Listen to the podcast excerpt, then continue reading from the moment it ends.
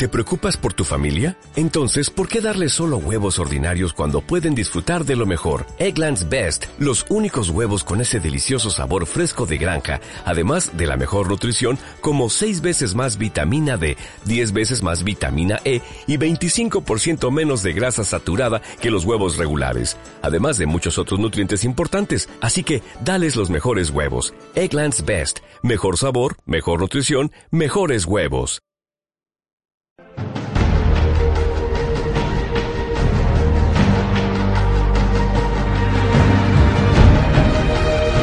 Si hay algo que define a Quique Setién como entrenador, es que no deja indiferente a nadie. Defiende un estilo futbolístico muy concreto, abandera una filosofía de juego muy precisa y no duda en jugar al ataque en rueda de prensa, tanto más que en el terreno de juego. Pero cuidado, que el técnico cántabro quizá no despertaría tanta antipatía entre la afición del Pucela, o tal vez el doble, quién sabe, si hubiera ocupado su banquillo.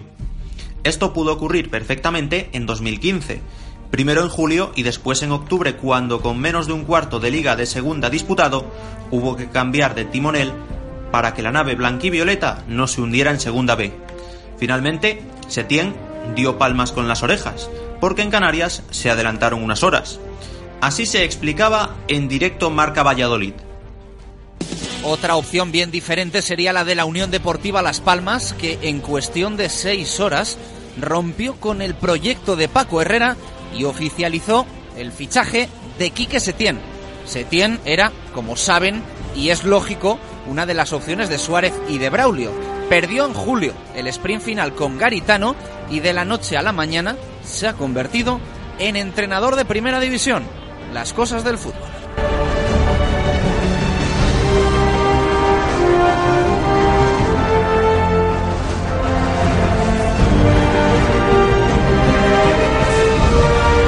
Las cosas del fútbol y de la vida.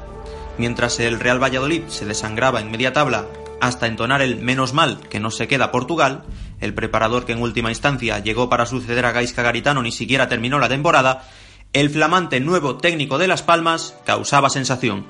Setién sacó lo mejor de los talentosos futbolistas amarillos y durante algo más de un año encandiló al fútbol español con su atractiva propuesta de toque, que se acoplaba a la perfección a las características y necesidades de su plantilla. Salida limpia de balón, fútbol asociativo en medio campo y ante todo, predilección por la posesión constituyen la base de su ideario de juego desde su época en el Lugo. Rara avis en el mundo de los banquillos, no aterrizó en la élite hasta los 57 años, demasiado tarde como para moldear su personalidad o para moderar su discurso.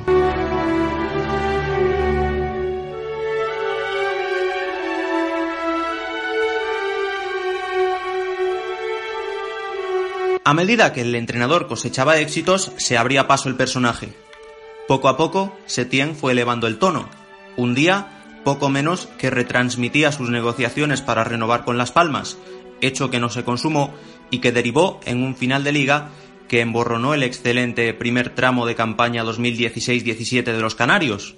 Al rato, ya en el Betis, se ha enzarzado en batallas dialécticas con entrenadores de estilos diferentes al suyo, se llamen Simeone o Pellegrino, ha asegurado que Bartra habría hecho algo mal para acabar en Heliópolis y sobre todo ha demostrado que no es precisamente el encajador de derrotas más elegante del mundo. Tras morder el polvo ante el Pucela de Sergio, quedó meridianamente claro. Que un equipo como este te tire eh, dos veces a puerta, yo creo que es un bagaje bueno. Dos veces nos ha tirado a puerta. Podemos verlo desde, desde diferentes puntos de vista. ¿A qué equipo le tiran nada más que dos veces? Y nosotros hemos tirado 20. Y una la han metido, nosotros de 20 no hemos metido ninguna. Yo a lo que, lo que, a lo que me estoy refiriendo es que no es fácil encontrar soluciones, otras soluciones, cuando tienes a 10 tíos metidos en el área, que, que tienen esa actitud, que no se te van a mover, que están allí esperando, que no tienen ninguna prisa ni tienen ninguna intención nada más que de aprovechar en los espacios que tú dejes y las equivocaciones que puedas cometer para meterte gol.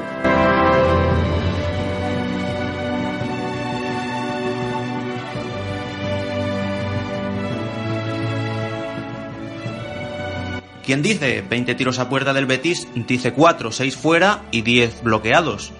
Porque sí, la posesión puede ser defensiva, aunque el balance sea de 65 a 35% como en el Real Betis Real Valladolid del Villamarín. Y se puede no poseer demasiado el balón, ser valiente cuando toca y ganar 0-1 con la cuarta parte de presupuesto y límite salarial, como el Pucela esa noche. Eso, el 0-1, es lo único que repercute en la clasificación de la liga. Eso lo sabe incluso un Setien que en cierta ocasión confesó preferir una derrota por 3-6 de su equipo que un empate a uno del Atlético del Cholo. De hecho, en la encomiable labor de mantener vivo al conjunto verde y blanco en tres competiciones hasta ayer, ha aparcado la etiqueta de entrenador ofensivo en más de una ocasión, pues ha llegado a jugar con defensa de 5 más dos mediocentros.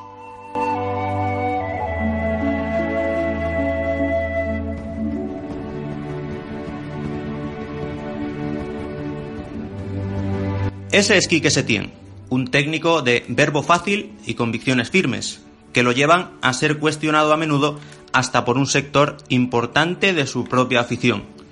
Su ascenso profesional ha tenido la peculiaridad de acelerarse de repente, a ritmo de tortuga hasta 2015 y a la velocidad de un guepardo desde entonces. De ahí que, antes del partido de la primera vuelta, solo coincidiera una temporada con el Real Valladolid en la misma categoría. Fue en la segunda división de la campaña 2014-2015, el último de sus seis cursos en Lugo, cuando ganó 1-0 al Pucela de Rubi en el Ángel Carro y le empató a 0 en Zorrilla, 1-0, 0-0 y 0-1. Tres resultados de código binario que se corresponden con una victoria, un empate y una derrota blanca y violeta. El domingo, en la cuarta entrega contra Setién, el Real Valladolid buscará que el santanderino y los suyos terminen recurriendo de nuevo, como único consuelo, al mítico Viva Herbeti, man que pierda.